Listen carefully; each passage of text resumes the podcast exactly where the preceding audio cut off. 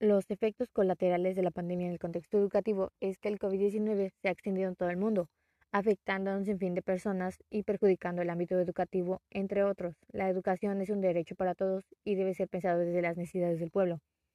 Más del 50% de los países, ellos México, cerraron sus espacios educativos y esto obligó a las autoridades educativas a buscar nuevas formas de enseñanza a distancia.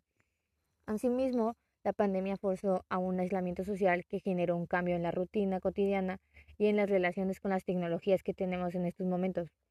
En este sentido, los docentes deben familiarizarse con las distintas formas de crear contenidos creativos en las distintas redes sociales y hacer uso adecuado de las TICs al mismo tiempo, las nuevas modalidades de la enseñanza de la educación son poco inadecuadas por las circunstancias de algunas regiones o de algunas personas sin acceso a Internet o a algún aparato que está poniendo en riesgo la continuidad de la educación. En conclusión, la pandemia elevó un crecimiento exponencial de las desigualdades. La educación virtual no puede, ser, no puede reemplazar la escuela presencial por sus principales caracteres que son el encuentro colectivo, la convivencia, debatir, aprender entre todos y la comunicación en grupo y también la liberación del ser humano.